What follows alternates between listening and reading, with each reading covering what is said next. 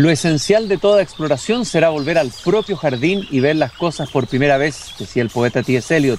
Queridos y queridas radiovidentes que nos están escuchando y al escucharnos nos ven en Temuco, en Valparaíso, en Viña del Mar, en Antofagasta, los que nos siguen por pauta.cl o a través de Spotify. Estoy abriendo la verja de madera de mi jardín y hoy día quiero comentar una estupenda, interesantísima columna sobre el tema educacional en la propuesta constitucional. Una columna escrita por José Joaquín Brunner y publicada en el Mercurio este domingo y que lleva por título Retórica Educacional de Principios y Fines. José Joaquín Brunner, sociólogo, investigador, académico, director doctorado de Educación Superior en la UDD, entre otras cosas, autor de innumerables libros, él ha estado ya antes aquí en el jardín. José Joaquín, gracias por regalarnos un poco de tu tiempo para una conversación sobre educación en la Constitución.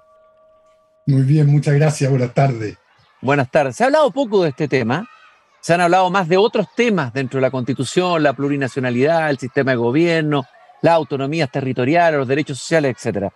Sin embargo, se ha hablado poco y por eso que me pareció interesante tener una conversación contigo eh, sobre lo que planteas en, la columna. Primero, vamos a partir con lo que tú inicias la columna, eh, de que la educación siempre ha sido objeto de elevadas utopías a lo largo de la historia, ¿no? Hay tal vez una expectativa, eh, una esperanza en la educación elevadísima. Tú citas a Platón, a Comenius, bueno, Jean-Jacques Rousseau, entre otros. así, la educación ha despertado siempre esta, de alguna manera un anhelo y un anhelo utópico, ¿no? De transformación del hombre, de hacer mejor la vida de todos nosotros. Tal vez me gustaría que me comentaras brevemente ese aspecto.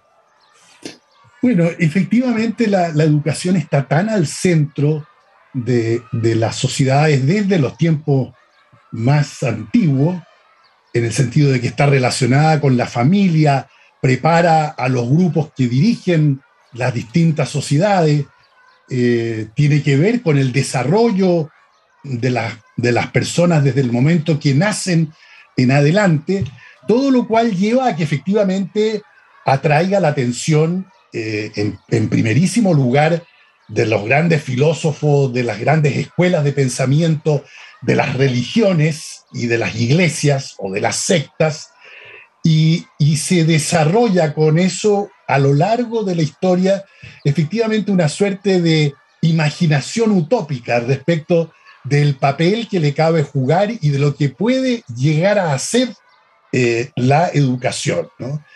Platón es el ejemplo más clásico porque construye toda su sociedad perfecta y el estado perfecto que él llamaba en torno a la educación.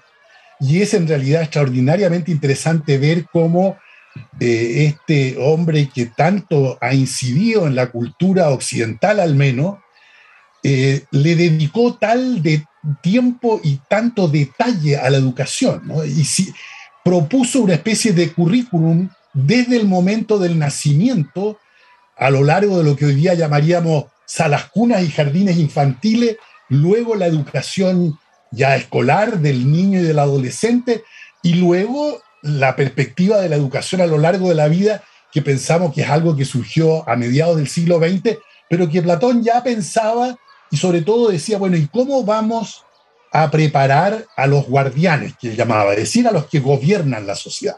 Y para ello reservaba un currículum extraordinariamente amplio, rico, variado, de modo tal de preparar a estos hombres sabios que iban a dirigir la sociedad.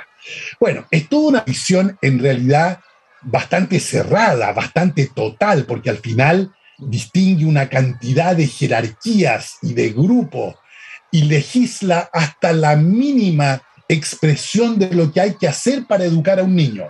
La música, la danza, el deporte, todo está regulado. ¿A qué hora? ¿De qué manera? ¿Con qué tipo de profesor? Etcétera, etcétera. Bueno, y hay como esa, hay muchas utopías que se han ido desarrollando y hoy día tenemos típicamente las llamadas tecno-utopías, es decir, la idea de que con las nuevas tecnologías, fundamentalmente todo lo que tiene que ver con la digitalización y con las últimas versiones que llegarán del Internet y con la inteligencia artificial y la robótica, bueno, hay gente que imagina una especie de gran, de, una gran nueva organización de la educación basada ahora totalmente en las nuevas tecnologías. Bueno, para llegar hasta el límite, digamos, de que podremos ampliar nuestra propia capacidad ya no solamente a través de las redes, con lo que tienen de inteligencia distribuida, digamos, cada uno piensa con su cabeza, pero uno se apoya en otras miles de cabezas para pensar, sino que incluso la idea de que se podrán implantar alguna forma de chip que tenga, digamos, una carga de información y de conocimiento a la cual podamos recurrir eh, y que eso amplíe enormemente nuestras propias potencias y potencialidades. En fin, tenemos todo tipo de, utopía hoy día disponible. Y entre, entre los pensadores de educación que también ha marcado fuertemente, yo creo que la impronta uno podría seguir su huella es Rousseau, ¿no? Yo creo que Rousseau ha tenido una trascendencia inmensa. Tal vez darle unos minutitos al, al, gran Rousseau, al gran suizo. El gran Rousseau. Por cierto que él tiene una, una enorme importancia porque en realidad generó una utopía que tenía no solamente que ver con la educación de Emilio, que era la figura, así llamó él, al joven, al niño joven que había que educar y que él quería mostrar cómo educarlo, sino que imaginó una forma lo más cercana posible a la naturaleza, porque pensó que el hombre, como decía él, nacía eh, con todas las perfecciones y con todas las potencialidades y más bien había que cuidarlo de que no quedara entrampado en las instituciones y que eran las instituciones y por lo tanto el interior de la familia, luego la escuela, las iglesias, el Estado, etcétera, las que iban a tener, digamos, la pretensión de educar. Ya estamos hablando de los comienzos de la modernidad. Y él decía, no, tiene que ser educado, Emilio, lo más cercanamente posible a sus instintos naturales, porque la naturaleza misma lo ha dotado de suyo propio, de todas las facultades que se pueden desarrollar simplemente guiándolo, aconsejándolo y manteniéndolo separado de las instituciones y del colectivo de la sociedad. Entonces, esa era una utopía totalmente distinta.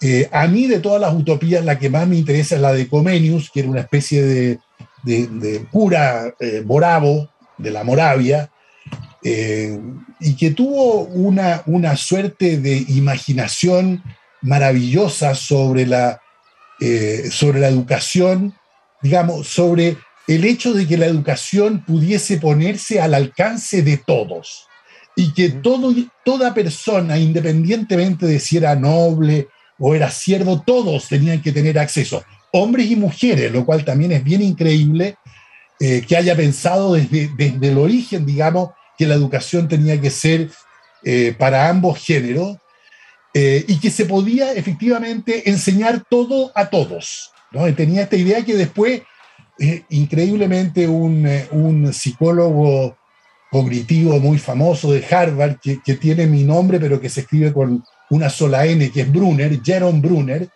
dijo uno de sus libros famosos, hay una frase famosa que dice, se puede enseñar todo a cualquier edad.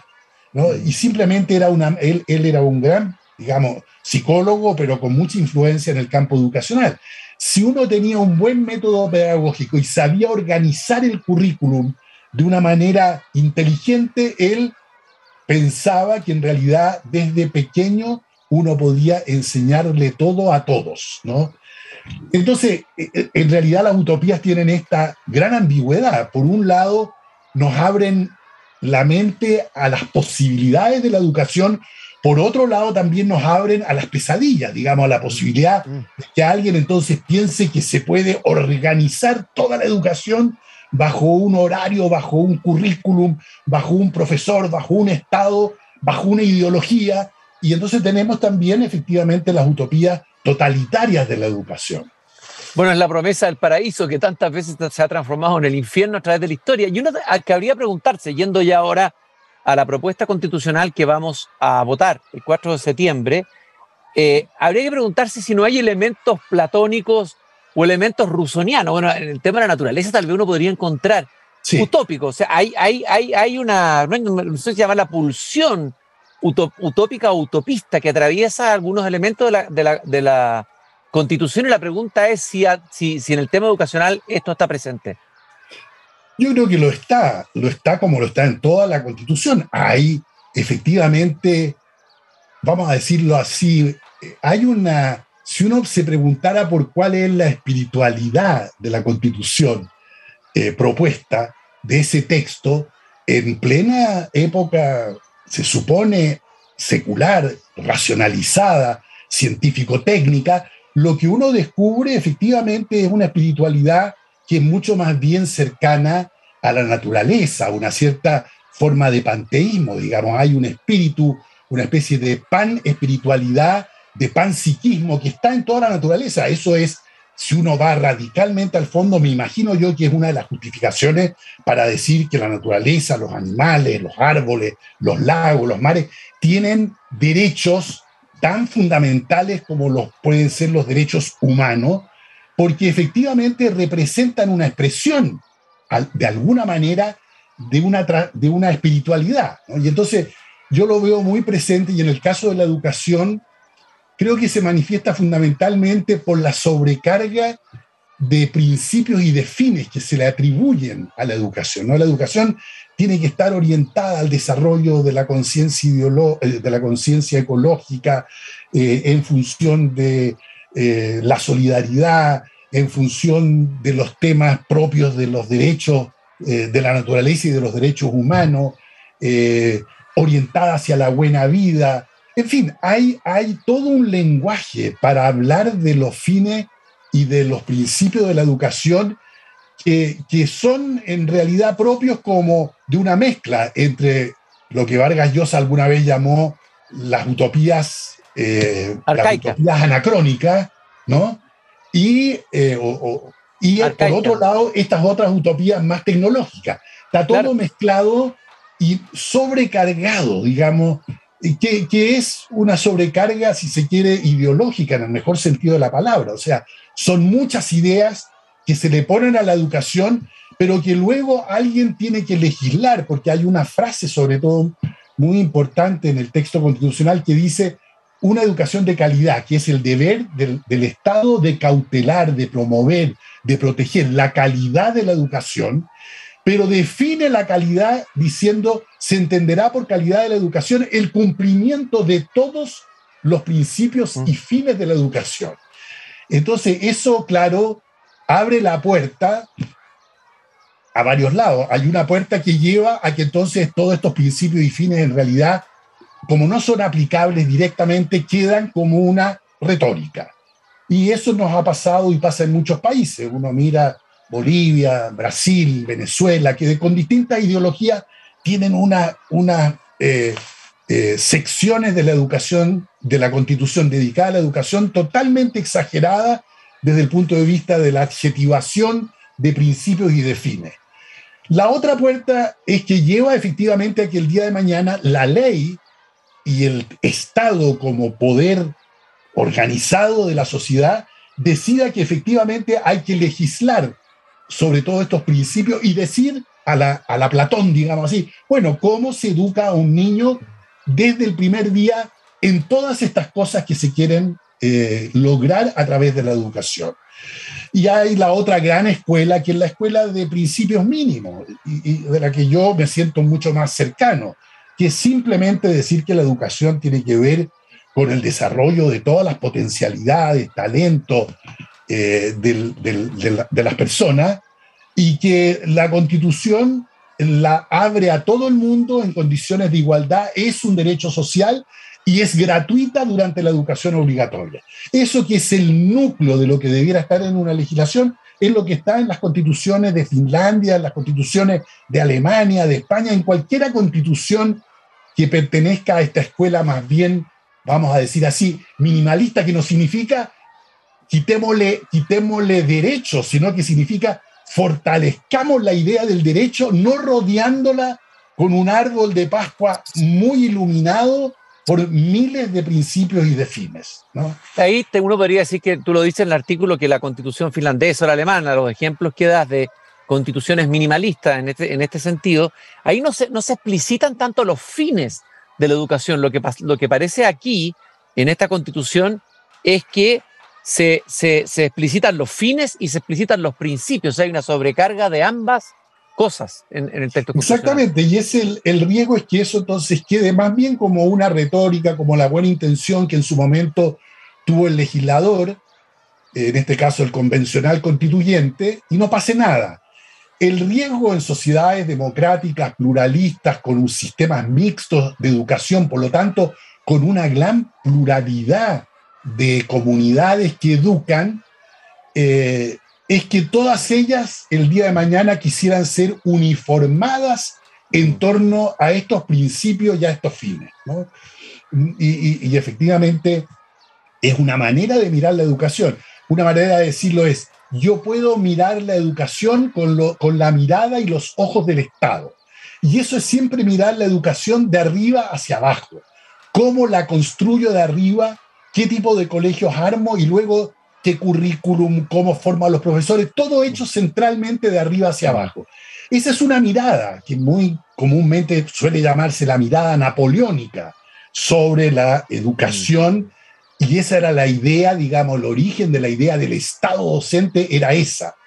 La otra mirada es completamente distinta, es la mirada desde las comunidades que educan, desde la sociedad civil, con toda su pluralidad. Y entonces uno dice, bueno, en las sociedades europeas uno hablaba entonces de comunidades católicas, comunidades protestantes, comunidades agnósticas, comunidades de filosofías educacionales, Montessori, Steiner, los colegios Waldorf, etc.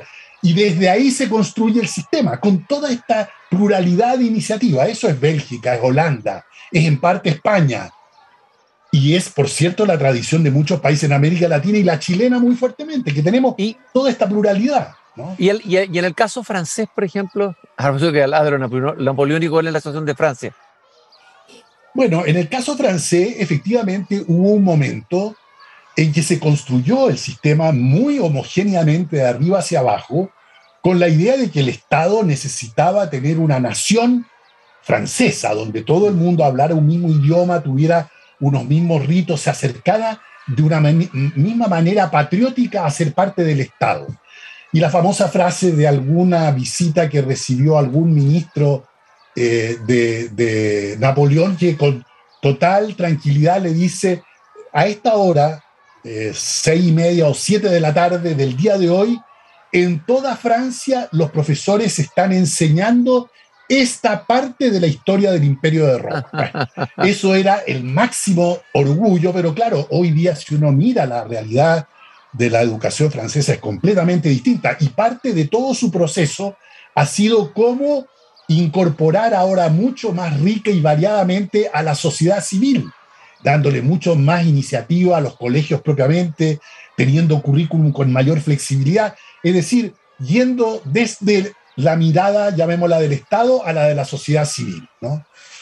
Eh, ahí me, recordaste cuando hablaste de, todo a la misma hora enseñando una, una, carta que escribió el joven poeta Rimbaud revelándose eh, de lo que le enseñaban en el colegio, que les hacían a, todos los colegios, a todos los liceos a la misma hora traducir a los clásicos a Virgilio, no sé, a las 8 de la mañana, todos traduciendo a Virgilio en todos los colegios simultáneamente. Y bueno, y tira un garabato ahí Rembo de, rebeldía frente a aquella imposición. Tú afirmas en el texto, en tu columna, que aparte de, hablas de una impresionante letanía, ¿no?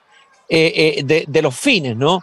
Y construcción del bien común, justicia social, respeto a los derechos humanos, naturaleza, conciencia ecológica, prevención de la violencia, discriminación, etcétera, etcétera, etcétera, etcétera, que uno puede estar obviamente de acuerdo con muchos de estos fines, tú lo, tú lo llamas impresionante letanía, pero dice que esto abre un espacio, o se abre aquí un espacio casi infinito para la polisemia. A ver, ¿cuál es el peligro de la polisemia en un texto constitucional en, este tema, en el tema de la educación? Es que justamente se, eh, cada una de estos objetivos, fines, principios que se exponen, tienen múltiples interpretaciones y efectivamente parte de la riqueza de la vida cultural en una democracia de amplio pluralismo como, le, como es la nuestra y como son las, o, esperamos que sean las democracias contemporáneas, es que la polisemia de los valores y de los dioses, para decirlo así, es aceptada, es incorporada en la cultura. Sabemos que hay distintas esferas en la sociedad hay esfera religiosa, hay esfera política, hay esfera económica, hay esfera cultural, hay esfera artística. Y dejamos que cada una de esas esferas cultive sus propios valores y sus propias lógicas. No tratamos ni queremos imponerle, por ejemplo, a toda la sociedad lo que un pensamiento en extremo neoliberal intentó, que era decir, todo se tiene que regir por el mercado, lo mm. cual en realidad es una locura. Es, tan loco como decir, y todo tiene que ser regido por la esfera política del Estado. El Estado tiene que construir a toda la sociedad, que fue el sueño, llamemos así, estaliniano, y de, de, de las dictaduras ideológicamente totalitarias. Nosotros aspiramos a que exista y se exprese la polisemia respecto de estos principios. Y hay muchas maneras de entender cómo se forma la conciencia ecológica. No queremos que todos los niños chilenos el lunes de 8 a 10 de la mañana tengan la clase desarrollo de la conciencia ideológica. En general no nos gusta mucho, a mí por lo menos, el lenguaje de que uno quiere a través de la educación incidir en la conciencia. En realidad la educación contemporánea, democrática, lo que pretende es desarrollar la autonomía de la persona centrada en su conciencia y en su racionalidad, que cultive sus propios valores, que intervenga la familia, que intervenga la comunidad, que intervenga cuidadosamente también el colegio, pero que en realidad sea el propio niño el que va adquiriendo su propia capacidad de autorregularse en el plano, digamos así, de la polisemia y de los dioses. Tú hablas ahí del riesgo, bueno, algo estamos diciendo, de un control panóptico del sistema. Mm. Eh, expliquemos bien ese concepto, el control panóptico. el, panóptico es, tú sabes, una figura eh, que viene de Benham, que era un filósofo inglés, que está en el corazón también de la modernidad, que había diseñado arquitectónicamente, están los dibujos todavía, un edificio desde el cual eh, una sola persona en un centro en la cúspide, dada la construcción del edificio, podía mirar a todos los que ahí estaban y mirarlos como, diríamos hoy día, estarlos evaluando permanentemente en 360 grados. Eso que hoy día algunos dicen, digamos, con gran, con gran modernidad, siguiendo, no sé, alguna escuela del management, de que hay que, eh, hay que evaluar a las personas en 360 grados, lo cual es un poco asfixiante, digamos, a mi juicio. Bueno, uno podía construir este edificio y metafóricamente construir una sociedad de modo tal, los chinos algo de eso están logrando, uno pueda desde un lugar controlar todos los movimientos y hoy día con la inteligencia artificial y con los nuevos medios, con los múltiples sensores y torres de vigilancia de toda la ciudad, lo que estamos haciendo en alguna manera es una suerte de panóptico. ¿no? Mm.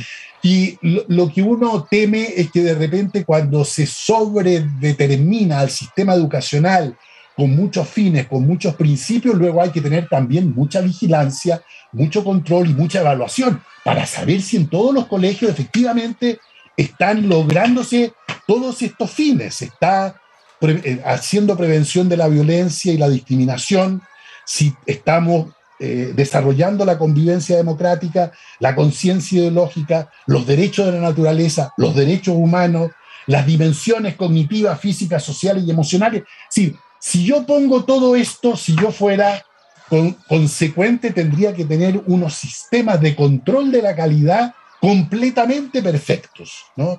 que miraran y pudieran evaluar todos los comportamientos, los hábitos de las personas.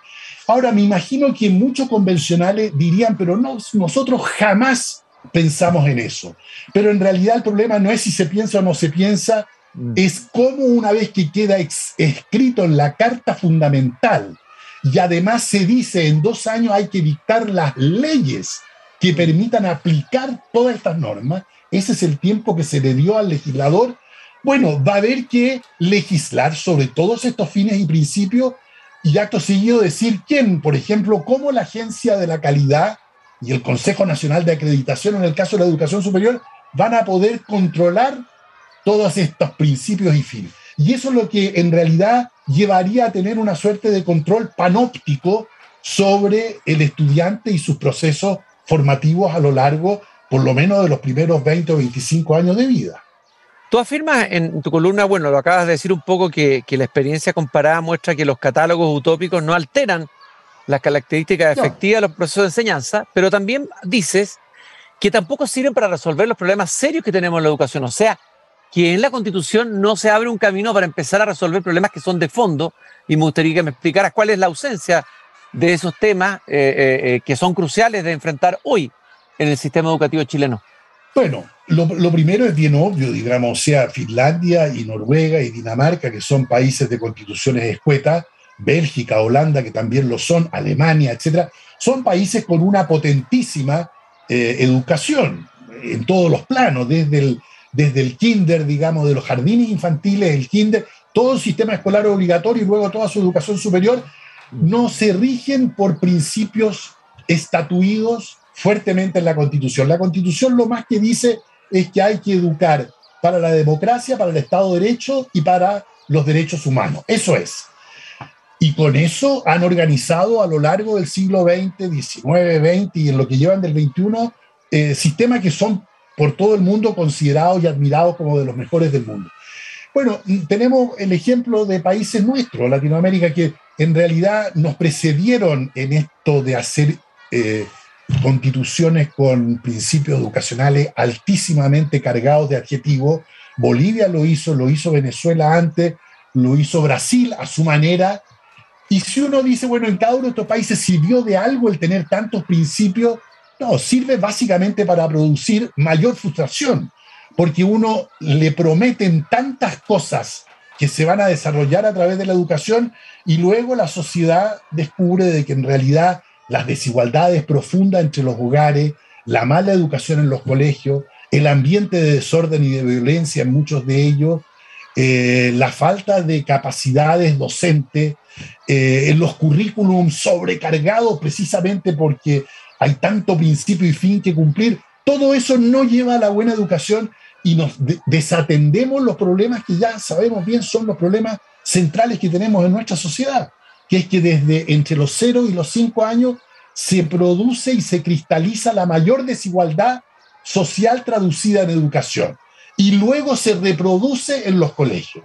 Y por lo tanto, si no partimos entre los 0 y los 5 años, haciendo ahí un enorme esfuerzo e inversión para compensar las desigualdades del hogar antes de que los niños, niñas y adolescentes lleguen a los colegios, no vamos a poder avanzar. Nada de eso aparece en la Constitución. O sea, aparecen tantas cosas que son tal vez buenas intenciones, tal vez retórica interesante, tal vez utopías, digamos, tomadas de distintos autores, pero en la práctica nosotros lo que debiéramos hacer es decir, queremos una educación con fines muy específicos y claros, democráticos, y luego donde el Estado se comprometa efectivamente con la sociedad, participando colaborativamente en desarrollar mejor la educación que desde ya estamos ofreciendo prácticamente al 100% de los jóvenes.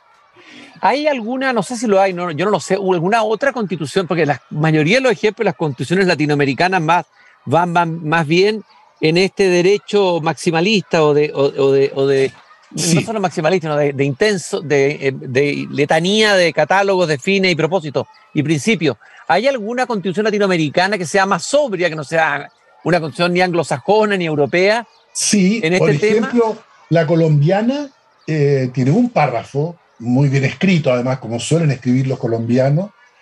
Eh, si no recuerdo mal, la uruguaya tiene muy poco. Y, tienen, efectivamente, han hecho progresos, pero tanto como hemos hecho nosotros, que hasta aquí hemos tenido, en el campo educacional, hemos tenido eh, constituciones minimalistas, donde lo que se hacía era reconocer el carácter mixto de la educación eh, que tenemos, por lo tanto, reforzar tanto el derecho a la educación como la libertad de enseñanza dentro de la sociedad y con eso, digamos, orientarla hacia un mínimo de valores democráticos. Eso es lo que hemos tenido hasta ahora.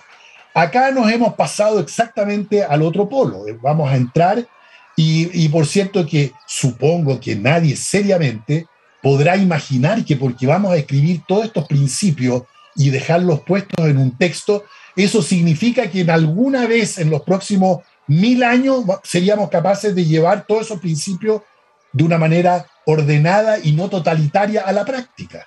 ¿no? Entonces, bueno, yo espero que, que, como tenemos varias etapas por delante, pase lo que pase próximamente, vamos a tener que volver a discutir todo esto al momento de discutir las leyes, que es lo que realmente importa acá, espero que descubramos primero que la ley de educación que tenemos del año 2009 es una ley bastante razonable. Estamos retrotrayéndonos respecto de esa ley. Y en esa ley sí hay más principios y cosas, pero tenemos una constitución por arriba que es mínima, tenemos una ley bastante razonable porque reconoce la realidad y las dinámicas históricas de la educación chilena y trata de mejorarla. Y tenemos, bueno, 10 años de aprendizaje con esa ley, entonces en realidad no debiera costarnos tanto ponernos de acuerdo. José Joaquín, yo te agradezco muchísimo esta conversación sobre tu columna retórica educacional de principios y fines. Al que quiera leerla puede buscarla en el Mercurio en Emol. Tiene que ser suscriptor, eso sí, porque se encristan las columnas, pero les recomiendo especialmente leerla. Muchas gracias por habernos acompañado aquí en Desde el Jardín y espero que tu voz sea escuchada en, los pasos siguientes de este proceso constitucional, voces como la tuya, digamos, eh, de gente que ha dedicado su vida a estudiar este tema eh, en, la discusión que viene, ya sea que triunfe la prueba o triunfe el rechazo. Muchas gracias, José Joaquín, por haber estado esta tarde aquí en Desde el Jardín. Gracias, Cristian. Ha sido un placer. Y nosotros nos encontramos nuevamente aquí mañana a las 8 de la tarde cuando yo vuelva a abrir la verja de madera de mi jardín. Nos encontramos mañana.